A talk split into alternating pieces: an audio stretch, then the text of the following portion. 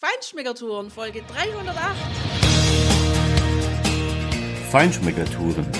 Der Reise- und Genuss-Podcast für Menschen mit anspruchsvollem Geschmack. Von Bettina Fischer und Burkhard Siebert. Hier lernst du außergewöhnliche Food- und Feinkostadressen, Weine und Restaurants kennen. Begleite uns und lass dich von kulinarischen Highlights inspirieren. Ja, hallo, ciao, buenos dias und schön, dass du wieder bei uns bist. Jetzt sind wir mit Anne von Madrid auf Deutsch und Madrid sagt man Madrid auf Tour durch diese wunderschöne Hauptstadt von Spanien. Ja, Anne, wo stehen wir jetzt und was befindet sich hier? Ja, wir sind vom Hotel direkt die Straße runtergelaufen am Kartell vom Conte Duque äh, vorbei. Das ist eine riesenlange Fassade, ein ehemaliger Militärstützpunkt, eine Kaserne, die einen grandiosen, architektonisch äh, sehr beeindruckenden Eingang hat. Ja, man sieht hier Pedro de Ribera, typischer Architekt in dieser Zeit. Diese Kaserne ist heute ein Kulturzentrum.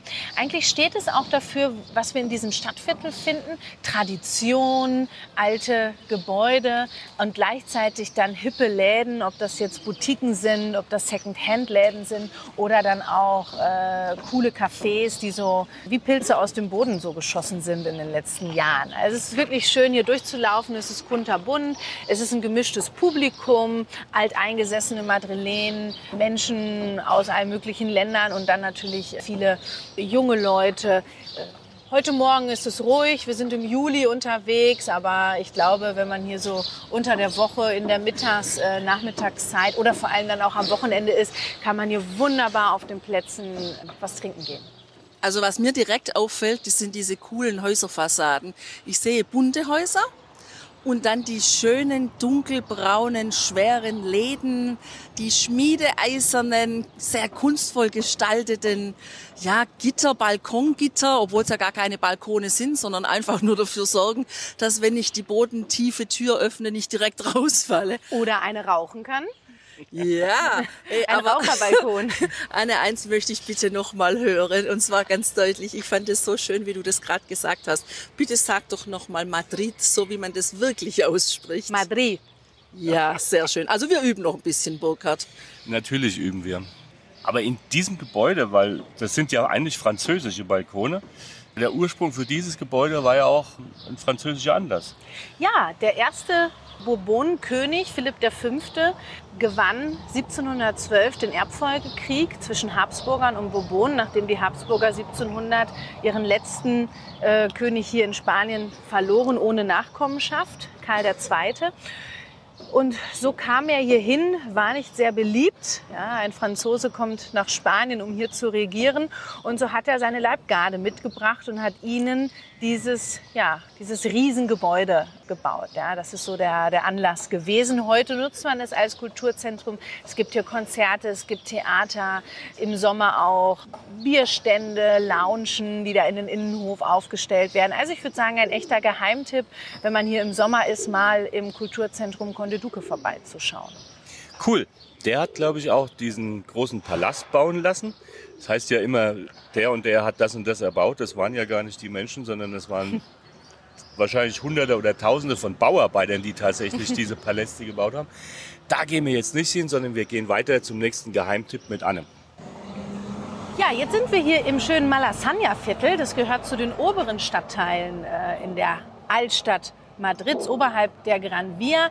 Wir können die Gran Via so als geografische Grenze nehmen, die die Einheimischen so für sich haben, wo sie sagen, alles, was so unterhalb der Gran Via ist, mit der Plaza Mayor und dem Palast und ja, da sind einfach viele Touristen. Ne? Und dann aber oberhalb der Gran Via geht es weiter mit den Gässchen, aber da ist man dann noch mehr unter sich. Da sind viele Einheimische super viele Bars und Restaurants und viele Läden. Und da kann ich euch nur empfehlen, mal eine Runde durch das schöne Malasaña-Viertel zu gehen. Man kommt von Conde Duque, wo wir gerade von dem Hotel aus dann durchgelaufen sind, hier hin. Und da ist man an den Plätzen vom, äh, von der Straße Calle del Espíritu Santo, Plaza San Ildefonso, Plaza Dos de Mayo. Das sind so die Angelpunkte, die ich euch empfehle die ihr mal entlang laufen solltet. Auch ganz nett Calle Pez, die Fischstraße oder Corredera Baja de San Pablo. Das sind so die Adressen, wo man sich einfach mal so mitziehen lassen kann. Malassania hat äh, verschiedene Gesichter und auch eine ganz interessante Geschichte. Malassania erstmal geht auf den Namen Manuela Malassania zurück, eine junge Schneiderin, die während der französischen Besatzung und dann den Aufständen, den Aufständen vom 2. Mai dann den Franzosen zum Opfer fiel, die mit einer Schere auf der Straße festgehalten worden ist. Man durfte keine Stichwaffen mit sich führen. Ja, äh, und so wurde sie dann umgebracht. Äh, sie wird so als Märtyrerin äh, gesehen. Sie hat eine Straße gewidmet bekommen, hier oberhalb des Viertels, in der Nähe der Plaza Dos de Mayo, 2. Mai. Das war der Tag, wo die Madrilenen sich gegen die Franzosen, ja, wo sie aufbegehrt haben, wo es diesen berühmten Aufstand gab. Die Straßen rund um den 2. Mai sind nach Märtyrern, nach ja, Märtyrern sage ich jetzt, nach Generälen benannt worden, die sich äh, auf die Seite des madrilenischen Volkes gestellt haben. Die sind nach, nach Freiheitskämpfern benannt worden und alles, was sich so um diesen Aufstand herum abgespielt hat. Nun, in der Straße Manuela Malasaña waren viele Bars, die während der Movida ganz im, ja, äh, die da im Trend waren. Die Movida Madrileña, da beziehen wir uns auf die Zeit in den 80er Jahren, wo Künstler, wo Sänger, Regisseure, einfach so diese ganze ähm, ja, Film- und Musikkultur ja, ausbrach. Ne? Nach Frankos Tod 1975 gibt es einen unheimlichen Freiheitsdrang, Sex, Drugs und Rock'n'Roll, was vielleicht in anderen Ländern die 68er dann so mit sich gebracht haben. Und das war hier ein bisschen zeitversetzt in Spanien und hat hier im Malasaña-Viertel oberhalb der Gran Via stattgefunden. Das heißt, hier war der bekannte Regisseur äh, Almodovar ja, der hier auch gelebt hat, der hier äh, in den Diskos äh, ne, die Nacht zum Tag gemacht hat. Äh, und da sind äh, die Via Lactea, Madrid Mata, diese Läden, El Penta, die sind äh, weiterhin da. Ja, ich habe auch das Gefühl, da gehen immer noch die gleichen äh, hin, ne, wie vor 30 Jahren. Ne, das gleiche Publikum und auch in der Einrichtung hat sich wenig äh, verändert. Und das war hier ein buntes Viertel, ein spannendes, lebendiges Viertel, hört sich romantisch an, hat aber auch eine Schattenseite. Rotlichtmilieu, Drogen, Messerstechereien, Unsicherheit. Ja, also man, äh, viele normale Bürger haben hier gesagt, ja, schnell die Wohnung verkaufen, weg hier. Ne? Äh, das ist mir hier zu, ja, wie sagt man, das ist mir hier zu gefährlich einfach. Ne? Äh, da mache ich nicht mit. Man hat hier günstig verkauft und so war das eigentlich, als ich angekommen bin 2006, bereits ein Viertel, wo viel Party war. Es war gar nicht mehr so unsicher und dann kam diese Gentrifizierung. Es wurde immer teurer hier, wurde renoviert, es kamen neue Innenrestaurants hin. Heute, 2022, ist es das Szeneviertel schlechthin. Ich sag mal, die richtigen Hipsters, die suchen sich jetzt wieder andere Viertel, aber Malassania sprüht, ja, sprüht vor Graffiti-Kunst, ja, Straßenkunst, äh, coolen Second-Hand-Läden und einfach, es ist einfach der Place to be. Und da laufen wir jetzt durch. Ne? Und ich mache euch, äh, ich gebe euch hier ein paar Tipps äh, für coole Läden. Super. So, jetzt habe ich euch mitgenommen in die Taberna de la Dosa. Das ist ein über 100-jähriges Lokal und wenn jemand über 100 Jahre alt ist, heißt er auf Spanisch El Centenario ja, der 100-Jährige, dann bekommen sie so einen Stein vor der Tür. Also immer Augen offen halten. In Madrid gibt es tatsächlich über 170 Lokale, die über 100 Jahre alt sind. Das können Tavernen sein, das können Apotheken sein oder auch Knopfgeschäfte. Hauptsache das Gewerbe ist über 100. Die Adossa ist besonders. Sie hat eine fantastische Theke mit Bierflaschen, die ein bisschen eingestaubt sind. Sie hat äh, eine kleine, feine Karte. Wie ihr seht, steht dort drüber Canapés und Pinchos. Das sind die, die auf Brot serviert werden. Der Tourist würde sagen, ah, Tapas. Dann gibt es den Aufschnitt, es gibt kleine Portionen, größere Portionen von typischen spanischen Gerichten. Hier heißt es, ich mache das, was ich gut kann und äh, habe eine kleine feine Karte. Der Klassiker hier, das seht ihr im, hier im Ausschank, ist der Salmorejo. Das ist so eine Tomaten-Knoblauchcreme. Die wird mit gekochtem Ei und äh, Schinkenstückchen wird die serviert. Das ist quasi eine kalte Creme, ähnlich wie Gazpacho, nur ein bisschen knoblauchlastiger. Dann gibt es hier den Pincho de Tortilla. Tortilla, das ist dieses Kartoffelomelett, was der Spanier sehr gerne ziemlich flüssig ist. Also das Ei darf nicht gestockt haben. Das ist dann die Turi-Tortilla, wenn sie sehr fest ist, sondern das Ei, das läuft hier quasi raus. Das ist hier schon eine feine Sache. Sollte man auf jeden Fall probieren. In der Ardosa dazu ein frisch gezapftes Bier. Es gibt Urquell, es gibt Guinness, wie ihr seht, also nicht nur spanische, sondern hier hat man sich auf Bier spezialisiert. Es gibt auch Wermut vom Hahn, ja, also einen frisch gezapften Wermut. Und äh, ganz lustig hier an der Theke kann man unten drunter hergehen und in einen zweiten Bereich der Bar gehen. Das ist kein Spiegel, nein, da geht es noch weiter. Also an vollen Tagen äh, denkt man, oh, ich spiegel mich, warum habe ich heute ein Bad? Nein, äh, das ist äh, die Fortführung der Bar. Also man geht unter der Theke durch, auch zu den Toiletten geht es dahin. Besonders ist auch, dass äh, die Bar mit verschiedenen Bildern, ja, mit diesen äh, Schlichen von Goya ausgeschmückt ist. Denn Goya soll hier wohl in dem Café, als es noch nicht die Adosa war, soll er hier gezeichnet haben, äh, hier seinen Kaffee getrunken haben. Ne? Ähm, ja, eine, eine Taverne mit Geschichte, mit sehr guten Gerichten und einfach mit so einer Atmosphäre, die man sucht, wenn man in einer Stadt unterwegs ist und sich so ein bisschen unter die Einheimischen mischen möchte. Ich bin total geflasht, das ist eine super Perle. Es gefällt mir ausgesprochen gut hier, vor allem auch das, was du jetzt an Hintergrund erzählt hast, das macht es natürlich noch spannender, weil genau das ist das, das, das atmet Leben und Geschichte. Ja, und Anne, also ich habe den Eindruck, dass die Spanier auch echt gerne Bier trinken. Also hier gibt es ja viel Bier. Ich habe auch sonst viele Menschen Bier trinken sehen, schon relativ früh am Tag. Aber Spanien ist da eigentlich auch für Wein bekannt. Ja, ich glaube, dass die Spanier äh, sehr gerne äh, Wein trinken, sehr gerne Bier trinken. Bier ist der typische Aperitif. Das heißt, wenn man startet, bevor man sich hinsetzt und zu Abend isst, ja, wo es eher dann der Wein ist, der dann dazu getrunken wird, äh, starten viele Menschen, um erstmal den Durst zu löschen, mit einem Bierchen. Da ist typisch die Cagna, das ist die kleinste Einheit des Bieres, die man hier bestellt. Cagna. Ja.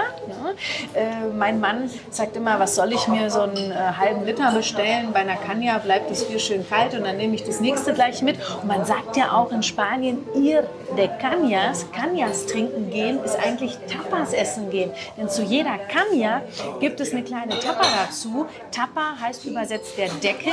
Das heißt, wenn ich mein Bierglas mit einem äh, Deckel bedecken, wo etwas zu essen drauf ist, muss ich erstmal was im Magen haben und den Deckel leer essen, die kleine Tapa. Und dann darf ich Alkohol trinken. So ist eigentlich das Tapas-Essen eine Thekenkultur, dass man an die Theke geht, was zu trinken bestellt, eine kleine Tapa, quasi einen Gruß aus der Küche dazu bekommt. Und dass man sich nicht an einen Tisch setzt und dann eine Auswahl an Tapas bestellt. Dann wären es Raciones. Und das sind die größeren Portionen, ob das jetzt Calamares-Ringe sind, ob das Tortilla ist, ob das Bohnen sind, was auch immer. Ja, äh, das ist bunt gemischt und dann teilt man das zusammen. Ne? Und da kann man dann gerne Weißwein oder Rotwein zu trinken. Wichtig ist den Spaniern, dass das Bier schön kalt ist. Kellerkalt zählt nicht. Tina, ich werde heute noch meine Mitgliedschaft im offiziellen Tapas Fanclub beantragen. Aha, kann ich da auch mitmachen?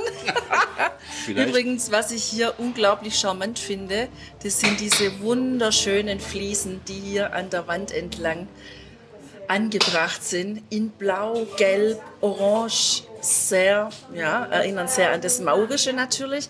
Und vor allem habe ich so das Gefühl, wir waren mal in Sevilla, da haben wir uns eine Tapas-Bar empfehlen lassen von Einheimischen.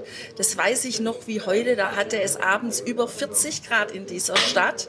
Und wir mussten ganz weit rauslaufen aus dem Zentrum, weil das war einfach im Außenbezirk, so wie hier auch jetzt im Grunde, ja, nicht direkt im Zentrum.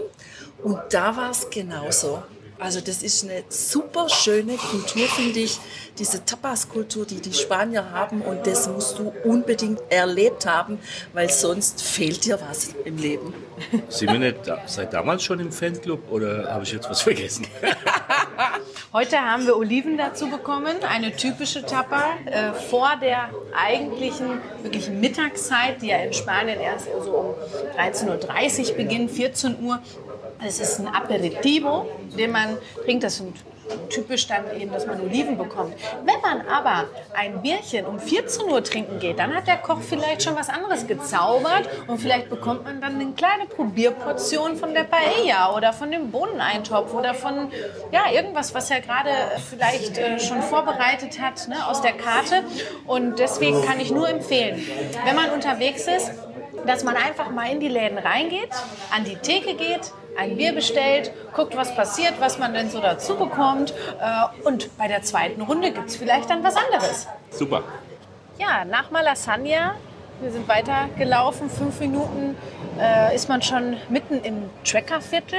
Das Treckerviertel wie das Malassania-Viertel oberhalb der Gran Via und auch das heiße Pflaster in den 80ern. Hier hat die erste Gay Bar äh, in Spanien aufgemacht und heute ist es das Herzstück eigentlich dieser, dieser Szene. Jetzt erst war der Orgullo Gay, der quasi diese, diese Love Parade, dieser Christopher Street Day in Madrid, der wirklich weltbekannt ist. Ein sehr heißes Wochenende, nicht nur temperaturbedingt. Ne? Und wir sind jetzt hier äh, auf dem zentralen Platz, auf dem Herzstück dieses äh, kunterbunten Viertels. Schwecker das geht auf einen Komponisten zurück, ja, der eine Operette schrieb gegen die Gran Via, die große Straße. Ein Komponist, der gegen diese große äh, Straße wetterte. Denn äh, die große Straße wurde ja mitten durch die Altstadt geschlagen. Davon wurden 300 Gebäude abgerissen. Nur, dass man diese große Straße bauen konnte. Und so hat man nachher, äh, seine Operette war sehr schön, aber ja gut, äh, die Gran Via wurde trotzdem gebaut. Aber ihm hat man als Verteidiger des Volkes, hat man ihm einen Platz gewidmet, ganz unscheinbar hier hinter der Gran Via. Heute der beliebteste Platz hier vieler, vieler junger Leute hier in Madrid. Es ist kunterbunt. Überall sehen wir die Regenbogenflaggen. Äh, es gibt tolle Cafés, man kann gut draußen sitzen. Man muss sich hier unbedingt mal in den Gassen äh, verlieren die Geschäfte erkunden und ja, neben alteingesessenen Bars gibt es coole Cafés wie das Frida, ja, was ich empfehlen kann, oder El Huerto de Lucas. Das erinnert mich an Philly, Tina. Da sind wir auch durchs Altstadtviertel gelaufen da ist doch dieses eine Museum mit den ganz vielen Spiegelsachen und so weiter, den Steinen. Da sollte ja auch eine breite Durchgangsstraße durchgeschlagen werden und diese Zeile hat sich irgendwie erfolgreich dagegen gewehrt. Also da haben sie es geschafft, ohne Operette, aber die Häuser stehen noch. ja, Anne, jetzt stehen wir hier auf dem Platz Santa Anna wir sind jetzt ein ganzes Stück gelaufen, auch über so einen breiten Boulevard. Da wollte ich dich noch mal fragen, was war denn das für ein, ja, so ein Brunnen oder sowas ähnliches? Das sah mir fast so ein bisschen auch wie ein Wahrzeichen aus. Was ist denn das da? Und was ist da drumherum auch? Ja, das ist der Sibeliusbrunnen gewesen. Ja, der ist zur gleichen Zeit wie der Neptunbrunnen entstanden, an dem großen Boulevard Castellanerstraße und dann auch Prado Boulevard geht es über, das ist die Museumsmeile. Und hinter dem Sibeliusbrunnen befindet sich der ehemalige Kommunikationspalast. Ein wunderschönes, wirklich ganz repräsentatives, märchenschlossartiges weißes Gebäude, wo sich alle fragen, was ist das? Ja, bombastisch. Das ist heute Rathaussitz und wurde dann auch 2009 offiziell zum Sibelius-Palast benannt vorher eben Kommunikationspalast. Und das ist so ein bisschen die, ja, so der, so der Punkt, wo vier Stadtviertel zu erreichen sind. Hinter dem Cibeles-Palast ist der Retiro-Park und dann auch das schicke Salamanca-Viertel. Das, wenn man da jetzt kulinarisch einen Tipp sucht, dann empfehle ich die Calle Jorge Juan. Da gibt es ein schickes Restaurant neben dem nächsten Sehen und Gesehen werden. Sehr, sehr qualitativ hochwertige Adressen sind dort zu finden. Und wenn man aber vom Sibelius-Palast weiter hochläuft, Richtung Altstadt, ja, dann kommt man schon ganz in die Nähe von der Puerta del Sol. Man läuft am Four Seasons vorbei, dem Luxushotel hier, das vor kurzem erst eröffnet hat. Und kommt dann vom Four Seasons aus durch die Gässchen ins Literatenviertel. Da haben wir das Herzstück, die Plaza Santa Ana. Santa Anna, die heilige Anna, ja, das war ein Kloster, das hier auf dem Platz stand. Heute kein Kloster mehr da. Es wurde abgerissen Anfang des 19. Jahrhunderts. Dafür haben wir jetzt hier viel Gastronomie und zwei emblematische Gebäude. Gegenüber von uns das Mi-Hotel, wirklich ein äh, fantastischer Bau Anfang des 20. Jahrhunderts mit einer tollen Dachterrasse, die man auch am Abend besuchen kann. Man hat einen obligatorischen Verzehr dort oben, aber ja, sicherlich ist es ein, ein guter Tipp, um nett etwas trinken zu gehen. Und dann gegenüber davon das älteste bedachte Theater der Welt. Vorher war es ein offenes Theater, ein Choralltheater. Heute weiterhin als Theater in Funktion und das erste Theater der Welt, was ein Dach bekommen hat.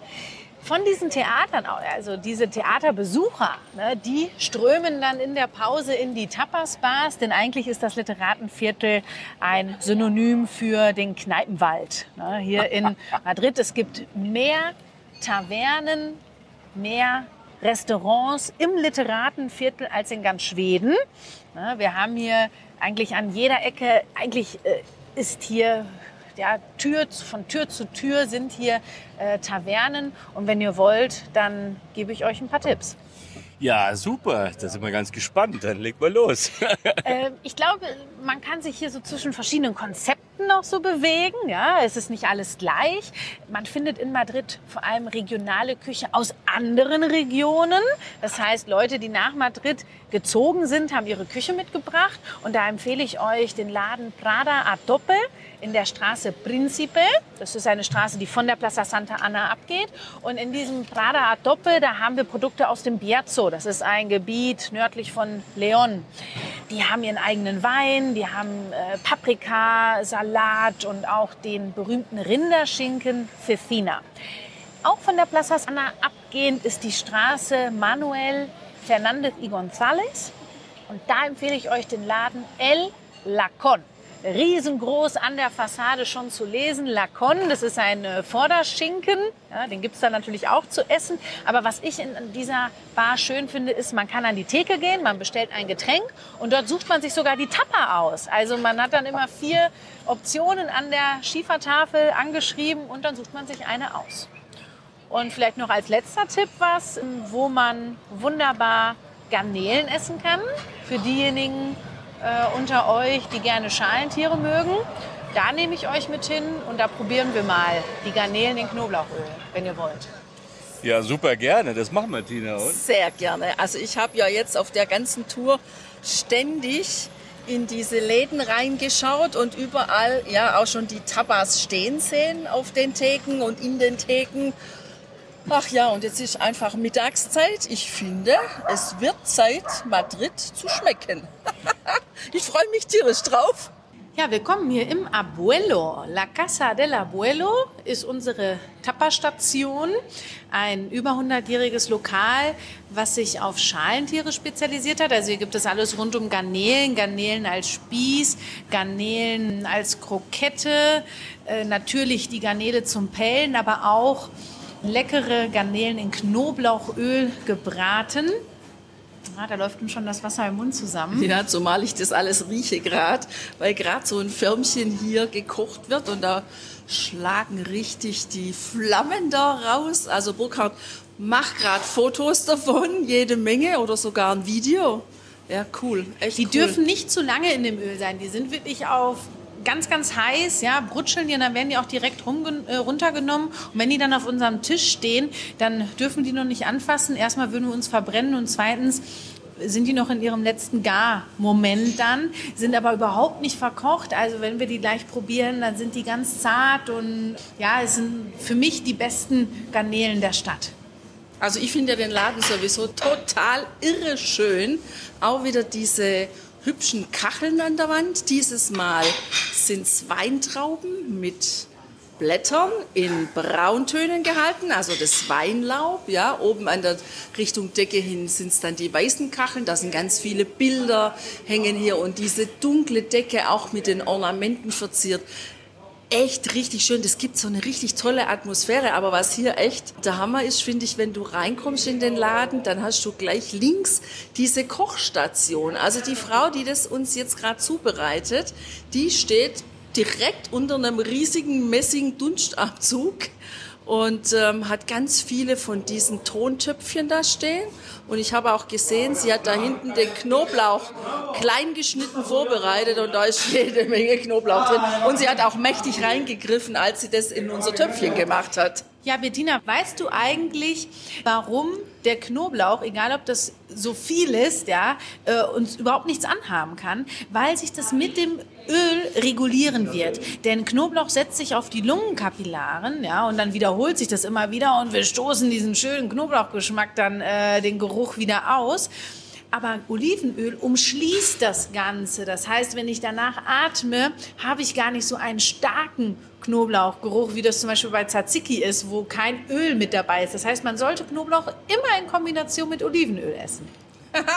ja, das also ist schon mal ein sehr guter Tipp, auf jeden Fall. Und ich kann dir sagen, liebe Hörerin, lieber Hörer, es duftet zauberhaft, grandios, umwerfend. Ich kann es kaum erwarten, da gleich reinzugreifen und mal einen ersten ja, Tapa-Test zu machen in Madrid. Also ich stehe als Hesse sagen, muy bien. äh, sag mal, Bettina, äh, wie findest du denn eigentlich den Boden hier? Ja. Ja. es, ist, es ist voll mit Servierten äh, und auch zu späterer Zeit wird sich das füllen. Äh, da sind schon manche ein bisschen stutzig. Ja, also im Moment sieht's noch sehr ordentlich aus. Es liegen nur gefühlt fünf Servietten und ähm, Kassenbons auf dem Boden. Aber tatsächlich, wir kennen das auch aus dem Baskenland, nämlich aus San Sebastian da liegen die Theken vorne auch voll mit den Bons und allem. Ja, erstmal, wenn man hier isst, man isst ja auch viel mit der Hand, man schält die Garnelen, es ist vielleicht fettig und dann hat man diese Servierten, die eigentlich nichts aufsaugen und eigentlich mit jedem Griff trocknet man sich auch wieder irgendwie die Hände ab und dann geht es direkt auf den Boden und auch wenn man die Schalen äh, ab, in die, ab in die Zinne ne, und so ist der Boden nachher voll. Es ist noch früh am Tag, ja, äh, zu späterer Nachmittagsstunde wird es hier voll sein. Ja, dann schieben wir hier die Garnelenschalen zur Seite.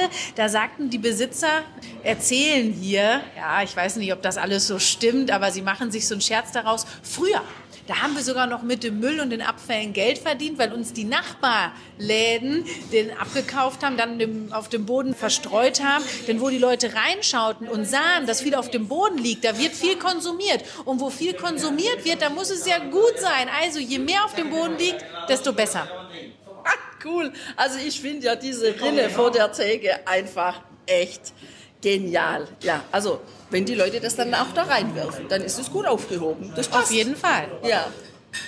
Ja, während ihr so nett geplaudert habt, bin ich einen Schritt weitergegangen und habe die erste Garnele probiert. Und ich muss sagen, ich bin völlig begeistert. Anne, auch du hast es super erklärt mit dem Öl, das beruhigt mich. Aber es wäre mir auch egal, wenn es andersrum wäre, weil diesen Genuss, dieses Aroma, das musst du einfach probiert haben. Diese Garnelen sind wunderbar weich, soft und haben ein super intensives Knoblauch, aber auch Ölaroma. Und das schmeckt wunderbar. Cool sind ja auch die drei Tischchen, die hier drin stehen. Also du musst dir vorstellen, das ist ein Messingständer, der ist ungefähr 1,50 Meter, 1,60 Meter hoch, schätze ich. Der hat zwei Marmorplatten auf zwei Etagen. Unter, auf der unteren, da stehen unsere Getränke und auf der oberen da ist das Schälchen mit den Garnelen drin. Das heißt, ich habe einen sehr schönen Aussichtspunkt. Ich blicke von oben herunter auf dieses Garnelenschälchen und überhaupt, Anne, das ist noch ein wichtiger Punkt für mich. Wo kann ich denn diese Stadt überhaupt von oben sehen? Oh, ja, von oben. Ja, da gibt es in den letzten Jahren äh, immer mehr Adressen. Also wenn ich da so meine Highlights mal sagen soll, dann würde ich euch auf jeden Fall den Circolo de Bellas Artes empfehlen. Das ist das Haus der schönen Künste auf der Straße Alcalá, quasi zwischen Puerta del Sol und Sibellisbrunnen. Und da fährt man in den siebten Stock hoch und hat eine fantastische Sicht auf die komplette City. Also kann ich nur jedem empfehlen. Zurzeit kostet es 5 Euro pro Person äh, und es lohnt sich wirklich. Oben kann man auch was trinken gehen. Circolo de Bellas Artes. Wenn man sich den Eintritt sparen möchte, dann empfehle ich euch das Kaufhaus Corte Inglés an dem Platz Callao. Da kann man in die neunte Abteilung hochfahren. Da ist so eine Gourmet-Abteilung. Da gibt es leckere Produkte, ja, typische spanische Produkte, Olivenöl, Schinken, Wein. Und da könnte man sich auch noch mal mit einem Getränk eindecken und dann auf die Terrasse gehen. Wie gesagt, es kostet keinen Eintritt. Man hat einen grandiosen Blick auf den Königspalast, auf die Kathedrale und dann eben auch auf die Altstadt äh, von Madrid. Ja, das wären so meine Highlights. Vielleicht als Abschluss noch das Rio Hotel an der Plaza España. Auch dort kann man wunderbar hochfahren. Ja, Anne, das war eine traumhafte Stadtführung, beziehungsweise ja zwei. Hör auch in die anderen Podcast-Folgen rein. Ich kann nur sagen, herzlichen Dank. Ich fand es super spannend. Ja, Danke. Das waren wirklich abseits vom Mainstream die Geheimtipps, die schönen, die netten, die kleinen Geschichten, die wo eine Stadt so lebenswert machen und nicht nur diese Touri-Monumente. Und ja, vielen Dank dafür. Sehr gerne. Kommt gerne wieder. Jederzeit seid ihr hier willkommen. Ich glaube, wir können noch viele Touren mit dir buchen. Ich fand es grandios, vor allem dein ganzes Hintergrundwissen, was du ja über das Leben der Stadt, der Menschen in der Stadt, ja und auch die Entstehung der Stadtviertel und so weiter hast. Das finde ich besonders schön. Also ich habe heute viel von dir gelernt. Herzlichen Dankeschön, Dank. Ja, deshalb schau du auf jeden Fall auf unsere Shownotes. Da stellen wir natürlich die Internetadresse ein, weil auch das kannst du natürlich machen und das solltest du auch tun bei Madrid auf Deutsch ganz individuelle Touren buchen. Das ist eine super Sache. Uns hat viel Spaß gemacht. Ja, was bleibt zu sagen? Hasta luego. Adios. Adios. Hasta luego. Adios.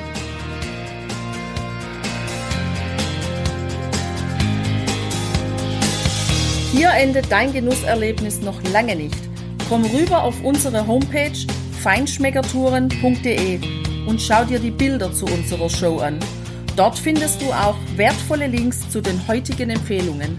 Verpasst keine Neuigkeiten mehr und trag dich am besten gleich in unseren Newsletter ein. Wir freuen uns auf deine Anregungen für weitere Episoden und einen regen Austausch mit dir. Viel Spaß beim Genießen, denn du weißt ja, wahrer Reichtum besteht nicht im Besitz, sondern im Genuss. Deine Feinschmecker Guides Bettina und Burkhard.